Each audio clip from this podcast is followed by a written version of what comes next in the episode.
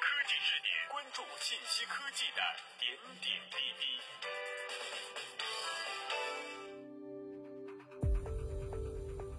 各位听众，大家好，欢迎收听本期的每日科技视点。这两天有一则新闻以“臭死了”为关键词上了热搜。最近有一则新闻，时间倒回到两个月前，韩国当地时间七月二十九号的时候，一名少女和几个好友前往釜山游玩。一行人来到釜山最有名的景点之一广安里海水浴场附近的市场，还没逛多久，有个少女突然想上厕所，结果这个少女进去二十分钟之后仍旧没有出来。等得实在着急的朋友决定去公厕催一下这位少女。随行的朋友事后回忆道。大家进了厕所之后，就发现少女躺在洗手池附近，几乎呈昏死的状态，无论叫她怎么样都没有反应。大约有了五分钟左右，恢复了意识。眼看情况变得越来越糟，少女的朋友们赶紧报了警，警方和消防部门也很快赶到现场。公厕的臭味一时也让警方有些接受不了。自从七月底这名少女被发现在厕所昏迷之后，就一直被安顿在釜山市的一家医院进行救治，但其一直处于昏迷状态，抢救仍在继续。直到前几天，釜山南部警署对外发布消息称，院方已告知警方，这名少女由于硫化氢中毒导致大脑缺氧，造成脑损伤，最终救治无果，在九月二十七号离世。了解了新闻事件的客观报道。那么，硫化氢到底是个什么样的东西呢？今天我们就来揭秘生活当中随处可见的毒素——硫化氢。硫化氢是一种无机化合物，其化学式为 HRS。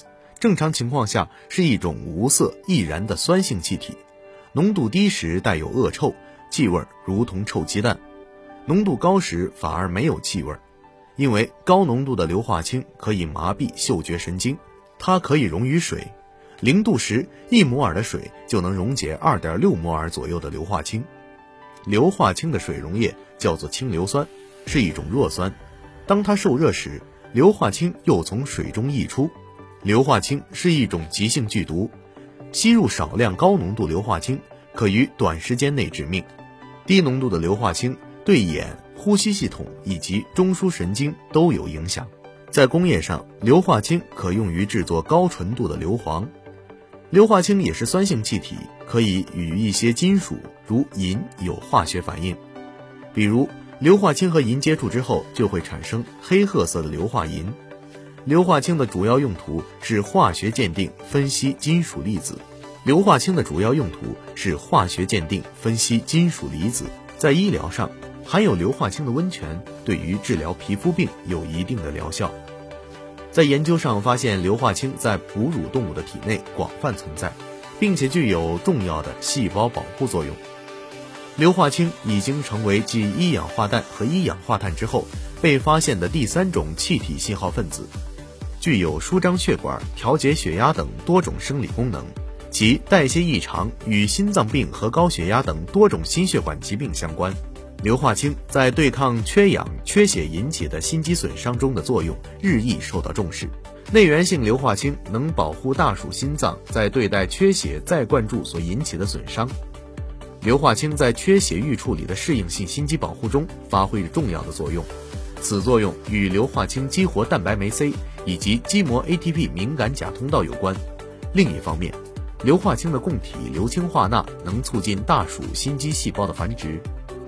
研究表明，硫化氢在调节心肌的生理以及病理上面都具有着重要的生理作用。由此可见，硫化氢在我们的生活当中有着非常广泛的应用价值。但尽管它在现实生活当中的应用十分广泛，却仍旧会对我们的生命健康造成一丝威胁。所以，多多去了解一些生活当中的边角料，处处留心皆学问。多听每日科技视点。本期的每日科技视点到这里就结束了，感谢您的收听，我们下期再会。